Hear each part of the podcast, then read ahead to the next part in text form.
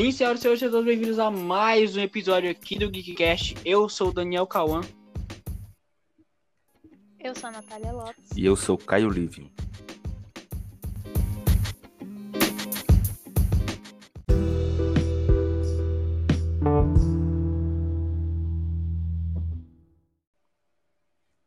E no episódio de hoje o tema é 10 coisas que eu odeio em você, o filme aí da década de 90, que conta com um elenco espetacular, que o Caio vai estar tá falando para vocês agora.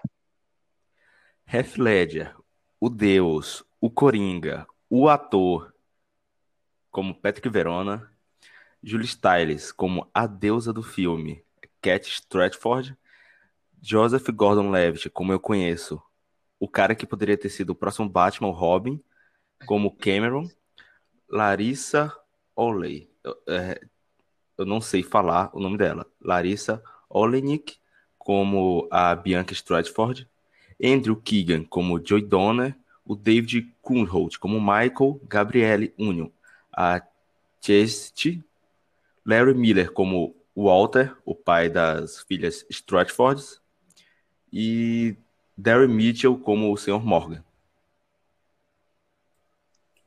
Natália, por favor, sinopse do filme.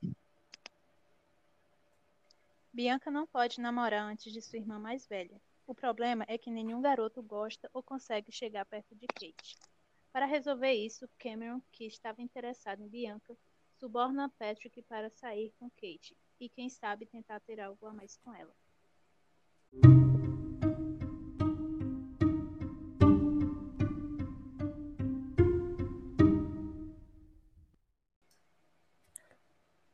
Então, é, a produção é, foi baseada em A Megera Domada, é, a primeira, se não uma das primeiras é, peças de comédia escritas pelo Shakespeare, e como, assim, como no...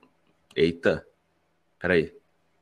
Como na peça, é, o Lorde de, o de Pádua proíbe uma das suas filhas de casar, que no filme seria a Bianca, até que a outra se case, a Cat. Isso porque a última é uma megera, que trata todo, todos os homens é, mal, e a tradição da época era obrigatório que o pai case as filhas.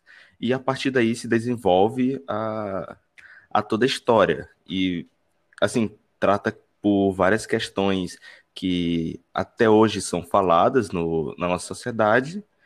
E, bom, acho que como apresentação é isso. É, então, eu achei o filme uma comédia romântica bem no padrão de Hollywood mesmo, né? Eu tava até falando aqui com a Natália antes podcast, porque teve ali algumas referências a Shakespeare, né? Claro, e a obra dele serviu como base para o filme, A Megera Domada. Mas no geral, eu achei o longa bem no padrão de Hollywood mesmo, sem muita novidade. E eu achei bem interessante também, porque dá para perceber que o filme é bem atual, mesmo ele sendo de 99. Porque a maioria das uma grande parte delas, pelo menos, é, prefere só namorar do que pensar em casamento ou coisa do tipo.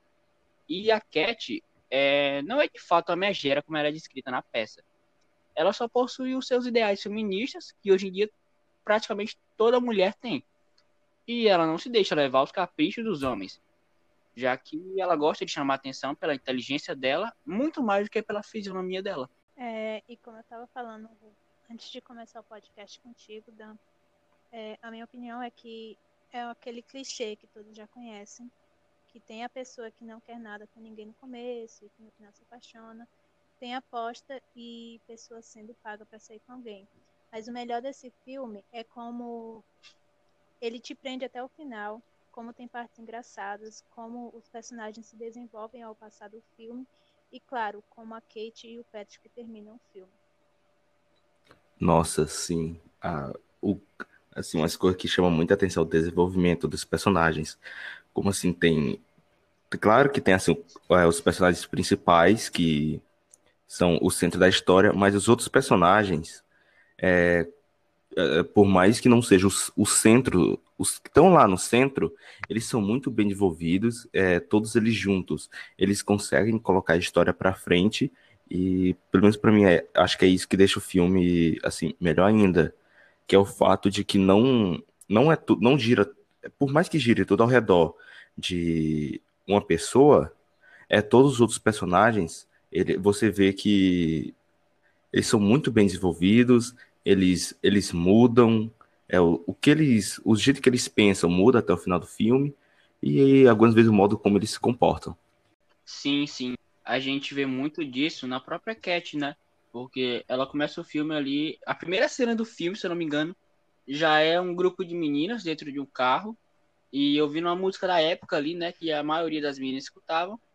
E no outro carro tá a Cat ouvindo um rock, se eu não me engano, que eu não lembro qual era a música agora. Mas, tipo, com um clima totalmente diferente das outras meninas. A gente dali já dá pra ver. Essa aí é a durona do filme. Sim, sim. E assim, por mais que ela seja a, assim, a durona e tudo, é, para ela chegar onde ela chegou, ela passou por umas coisas. Então, acho que falar disso seria um grande spoiler no filme, porque é uma cena bem Sim. legal é, que acontece quando o porquê ela é daquele jeito. Mas é, é bem interessante, porque assim, ela era bem parecida com a irmã dela em, em todos os aspectos. E uma coisa em específico fez ela mudar, porque uma coisa assim que acontece até hoje, que é você ser a pessoa que os outros esperam que você seja e não ser você você mesmo. Você é meio que uma máscara para o mundo que as pessoas esperam aquilo de você, você faz o que elas esperam, mas o que é que você quer?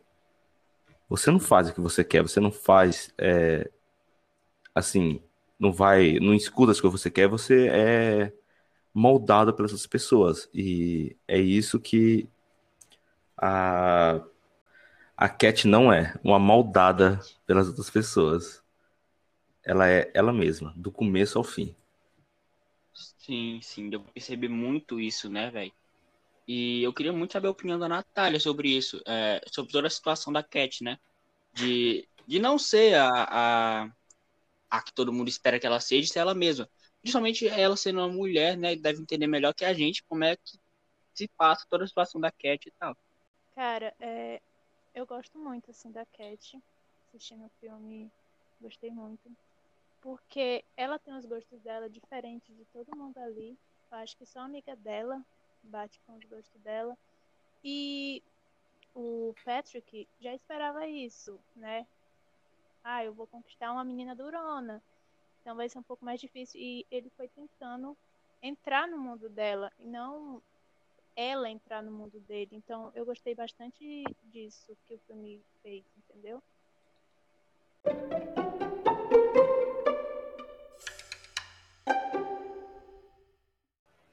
Como eu tinha falado no início, né, e o Caio também falou, acho que a Natália também, o filme ele é baseado numa peça de Shakespeare. E eu não sabia que o filme era baseado num clássico de Shakespeare, então eu fiquei bem surpreendido quando eu vi isso. E eu tenho que falar que não é todo dia que a gente vê uma comédia romântica tão despretensiosa é, render homenagem a algo que a maioria dos estudantes se sente obrigado ali na escola algumas, algumas vezes ali, né? Aliás, alguns não, a maioria das vezes, porque eu mesmo me senti obrigado a ler qualquer coisa de filosofia, porque eu não queria, mas era, estava tá, na escola, tinha Shakespeare também, tinha que ler. Mas é muito da hora, cara. Por mais que eu não queria, é muito interessante ler esse tipo de coisa. Principalmente quando se trata de Shakespeare. Ah, tem uma cena do filme em que, assim, se eu não estiver enganado, a... quando. Por que eu esqueço o nome dos personagens? Que problema. Quando o Michael ele vai falar com a, com a amiga da Cat, ele, ele, ele fala com ela, é, falando ao, citando algumas partes, se não me engano, de A Megera Domada. E, assim, é isso que cria a relação entre os dois. E também é meio com a referência do, da, de onde foi inspirada a obra. Aí, assim, quem eu acho que sabia de onde vinham aquelas palavras, de, se não tivesse pegado na hora que assistiu o filme de onde vinha, pegou naquela cena e percebeu: nossa, esse filme é bem parecido com a Megera Domada. Sim. E a personagem, né, que ficou com o Michael, é... tem uma cena que eles estão conversando no armário dela, E tem uma foto do Shakespeare lá, então a gente já vê ali que ela é fã pra caramba do Shakespeare. Sim, E sim. no baile da escola, pra ele convidar ela, ele coloca um vestido da época do Shakespeare, eu acho, enfim, das peças de teatral dele e tal. E daí eles vão ela vai vestido, né, a caráter e tal. E no baile ele desce do palco, eu não sei como que ele apareceu no palco, mas ele desceu do palco e, e chegou lá perto dela e tal. E eles começaram a falar de Shakespeare, mandando uns negócios que eu não entendia, mas, né, tem a ver com Shakespeare. É, E eu achei muito interessante isso, porque é uma referência clara, muito clara a Shakespeare. E rendeu aí basicamente uma homenagem, né, ao, ao, ao Shakespeare. Sim, sim. E é nessa parte aí do palco que acontece uma, da- uma das melhores cenas do filme, que, nossa, que murro bem dado. É, não vou entrar em mais detalhes, porque É é um spoiler, mas que murro bem dado. É verdade, é verdade. E assim, é, eu queria falar sobre as cenas, que é uma das minhas favoritas do filme, que é onde o Heath Ledger, ele canta Can't Take My Eyes Off You. Cara, Uhum. assim, eu tava assistindo o filme, eu não esperava aquilo de jeito nenhum. É. Uma vez. É. E foi, foi assim, eu achei aquilo impressionante, achei aquilo muito massa. Eu ainda acho isso muito massa. É é uma cena muito perfeita. É porque a gente não tá acostumado em ver o Heath Ledger daquele jeito, né? Porque a Aham. gente não nasceu na época que saiu o filme, a gente nasceu depois dos anos 2000, né? E ao menos eu não sei, né? Então. É, meu. Sim, meu primeiro contato com o Heath Ledger foi o Coringa. Exatamente, era isso que eu falar. A gente tá acostumado a ver o Heath Ledger como Coringa. E não como o, Patri... o Patrick Verona. Então realmente foi muito, tipo. E eu vi ele sorrindo, eu vi a marca vermelha no rosto dele, eu ficava, puta, que- é o Coringa, mano. É o Coringa cantando, velho. Ah, cara, essa, tipo, essa cena, assim, muito massa. E eu acho divertida porque, o jeito como ela se desenvolve. Porque ele tá se divertindo na hora que tá cantando, tá todo mundo rindo. É, nossa, de longe, uma das melhores cenas do filme. Sim, é, E- se tornou uma cena clássica, né? É, porque não é só uma cena romântica, mas também acaba Sim, sim. engraçada. Sim. E se tornou uma cena bem clássica, né? Porque a gente pode até não assistir o filme, mas a gente sabe que tem aquela cena ali, que tem o cara do Coringa, que começava a cantar pra garota e tal. E ficou assim, uma cena bem clássica mesmo.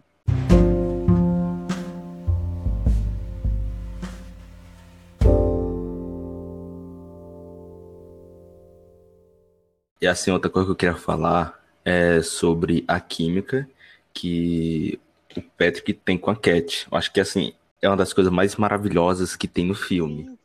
É como esses dois personagens conseguem é, se encaixar. Por mais diferentes que cada um seja, é, a química que eles têm é impressionante. E cada cena que eles estão juntos, é, nossa, muito bom de se ver.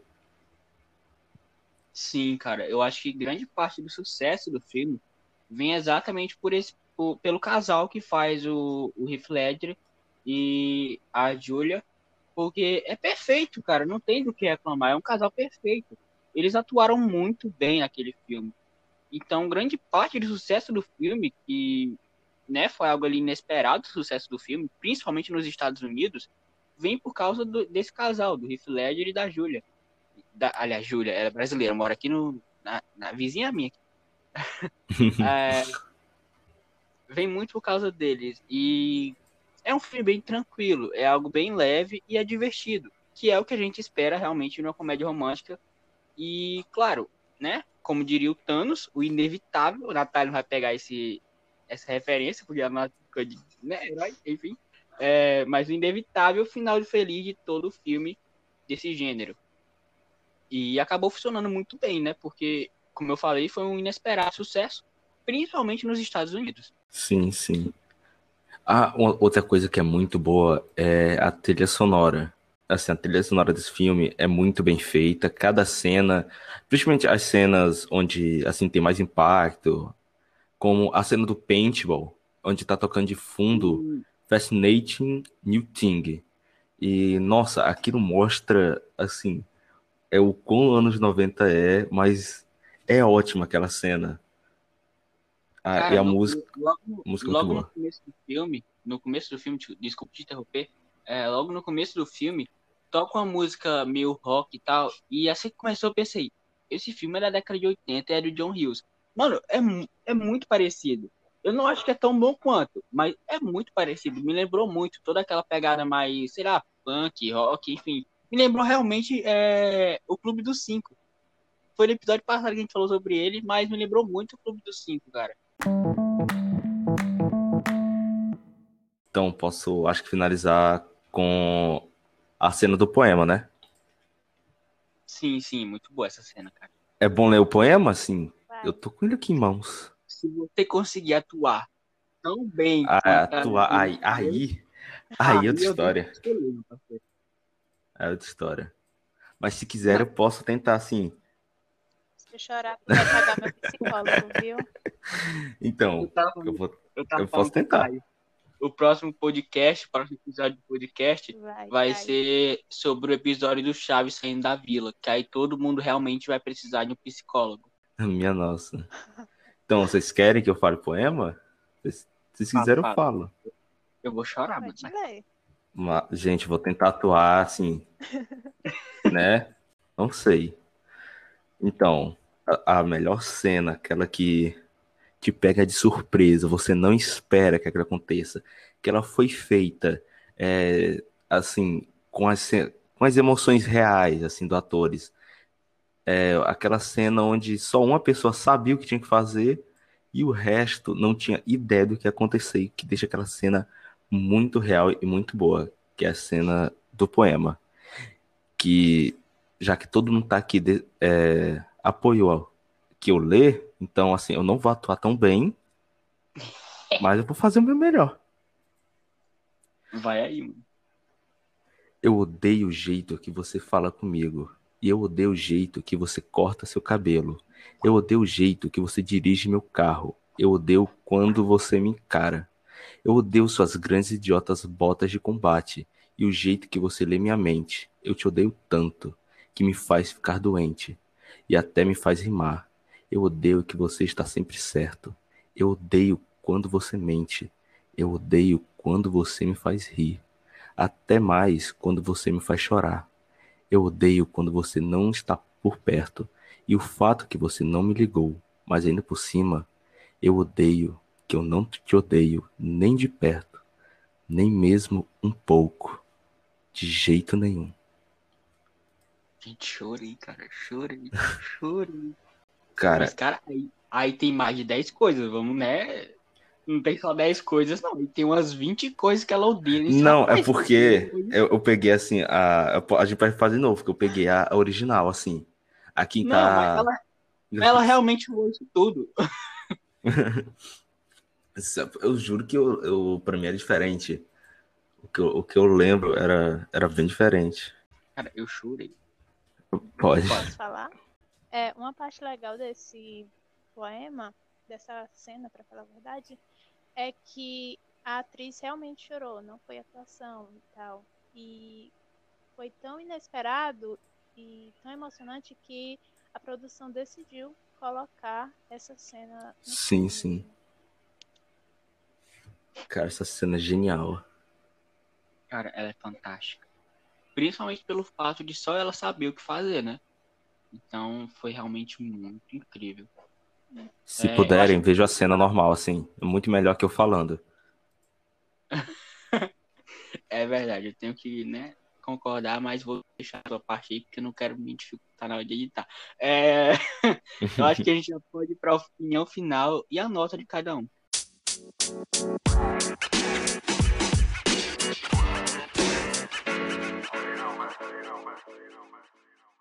Minha nota é 5, sem sombra de dúvidas. Qualquer nota abaixo de 5, na verdade, não é 5. Se a nota máxima é 5, então seria um 10, ou um 100, ou 1000, ou infinito. Hum, A qualquer abaixo de infinito não dá. É impossível. A Essa pessoa espera- não tem coração. Cara, eu vou morrer então. Olha, Se, se 10 coisas que eu odeio em você não tem nenhum fã, então eu não existo. Co- É, copy pasta. Luz o cego. Para o cego, a luz. É, Assim, É. Assim, melhor filme de comédia romântica, é, cenas ótimas, a química entre todos os personagens é perfeita também. E por mais que seja uma- uma- um filme de comédia assim, americano, bem filme de comédia americano, Uhum, ainda é ótimo. É verdade.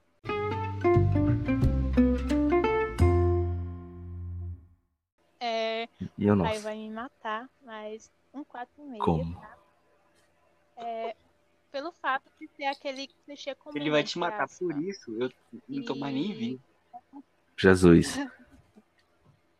Mas é um clichê gostoso de se assistir, ver o desenvolvimento da Kate e do Patrick como casal, o da Bianca, ver também o porquê da Kate ser do jeito que ela é, torna o filme bem mais legal. Uma curiosidade que eu amo nesse filme, como eu já falei, é sobre aquela parte do poema, sobre a atriz que fez a Kate chorar. Oh, fez a Kate chorou durante aquela cena e que a produção gostou tanto que colocou no filme.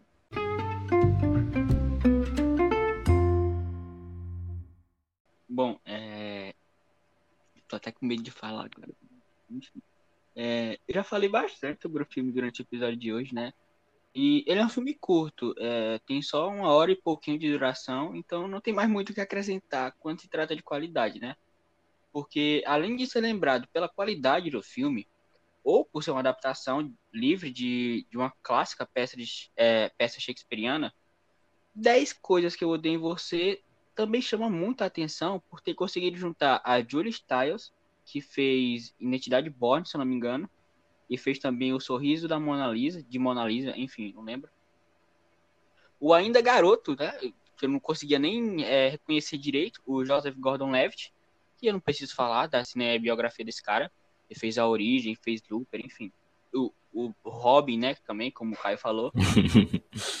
e também um dos meus atores favoritos, é, que é o Heath Ledger, que participou de Batman, Cavaleiro das Trevas, onde ele fez o melhor Coringa já existente, e também o Segredo de Brokeback Mountain, se eu não me engano, né? Eu acho que foi isso. É, e para quem é fã do Heath Ledger é, e ficou se perguntando qual é o meu Coringa favorito, eu acho que eu já respondi essa questão, né? É, sem sombra de dúvida o do Ledger, mas o do Joaquim Phoenix também vem logo atrás. Se tiver um Joker 2 aí dele, talvez ele chegue a. Né? Assim, eu espero É, que vou- não tenha. Cara, eu não sei, eu não, eu não sei o que esperar, sinceramente. Porque eu tenho medo de ter um 2 e acabar ferrando tudo que Não, porque nem por isso. É porque, assim, o primeiro. Nossa, fugindo totalmente do tema da... do filme. Não, é, sim, sim, É. sim. Mas, assim, o, o primeiro, é... ele é bom porque é uma história só pra um filme. Sim. Não, não é necessário uma continuação daquilo. É de fato só a origem do Coringa. Não tem mais muito o que falar, né? Exato. É tipo, nossa, vai muita gente me odiar por isso. É tipo 13 Porquês. A primeira temporada era o suficiente. A segunda pra frente é sem nexo nenhum. O seu comentário também era o suficiente não ter falado disso, agora não vamos ter. Vamos ter Corta, corta. voltando, voltando ao foco, voltando aqui ao foco, né? Que é o 10 coisas que eu andei em você. O cara vai me matar. Ele vai me matar, eu tenho certeza disso. Mas a minha nota final, eu já vou falar isso aí correndo, é 3. Minha nota final para 10 coisas que eu dei você é 3. Pra mim é um filme mediano, ele não traz nada de novo. Porém, quando se trata de fazer uma comédia romântica, bem no padrão de Hollywood, ele se sai muito bem. Então, a minha nota final é 3 para 10 coisas que eu dei você. 3 elevado a infinito, né?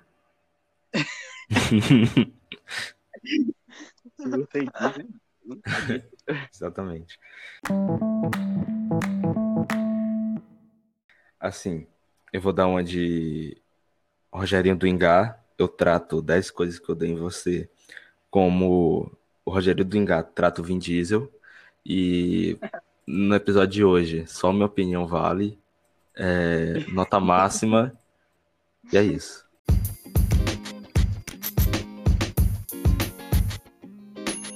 Então acho que é isso. Muito obrigado a você que nos escutou. Este foi mais um episódio do Geekcast e valeu!